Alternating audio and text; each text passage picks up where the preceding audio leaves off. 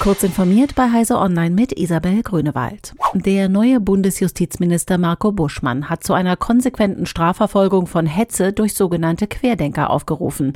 Morddrohungen, Beschimpfungen oder Beleidigungen, wie sie zuletzt wieder verstärkt aus dieser Szene geäußert wurden, seien inakzeptabel und verletzten immer wieder rechtliche Grenzen, sagte Buschmann den Zeitungen der Funke Mediengruppe. Auch die Landesregierungen und der neue Bundeskanzler Olaf Scholz befürworten schärfere Maßnahmen gegen die zunehmende Corona Corona-Hetze und Verschwörungstheorien im Netz.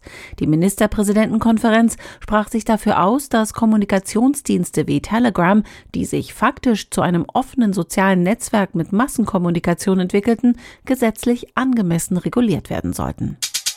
Der Whistleblower und Journalist Julian Assange muss damit rechnen, doch noch in die USA ausgeliefert zu werden. Ein britisches Gericht hat am Freitag der Berufung der US-Regierung entsprochen und den Fall zur erneuten Entscheidung an die Vorinstanz verwiesen. Diese hatte eine Auslieferung im Januar unter Hinweis auf die psychische und physische Gesundheit des Beschuldigten untersagt. Die EU-Mitgliedstaaten dürfen Anbieter von Vermittlungsdiensten nicht daran hindern, Ende-zu-Ende verschlüsselte Dienste anzubieten. Ein entsprechendes Recht auf durchgehende Verschlüsselung sehen Kompromissanträge im EU-Parlament zum Digital Services Act vor, die Heise Online vorliegen. Über sie soll der federführende Ausschuss für Binnenmarkt und Verbraucherschutz am Montag und Dienstag abstimmen. Die Parlamentarier stellen sich damit gegen das Vorhaben der EU-Kommission, eine verdachtslose Nachrichten- und Chatkontrolle einzuführen.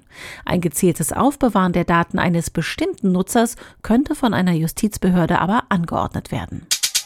It Takes Two wurde bei den Game Awards 2021 als bestes Spiel des Jahres ausgezeichnet. Das Koop-Spiel wurde von den schwedischen Hazelight Studios entwickelt und von Electronic Arts vertrieben. Neben dem Hauptpreis gewann It Takes Two auch die Preise für das beste Familienspiel und das beste Mehrspielerspiel. Es wurde dabei für seine liebevolle Geschichte und die Verschränkung von Erzählung und Gameplay gelobt. Diese und weitere aktuelle Nachrichten finden Sie ausführlich auf heise.de. Werbung.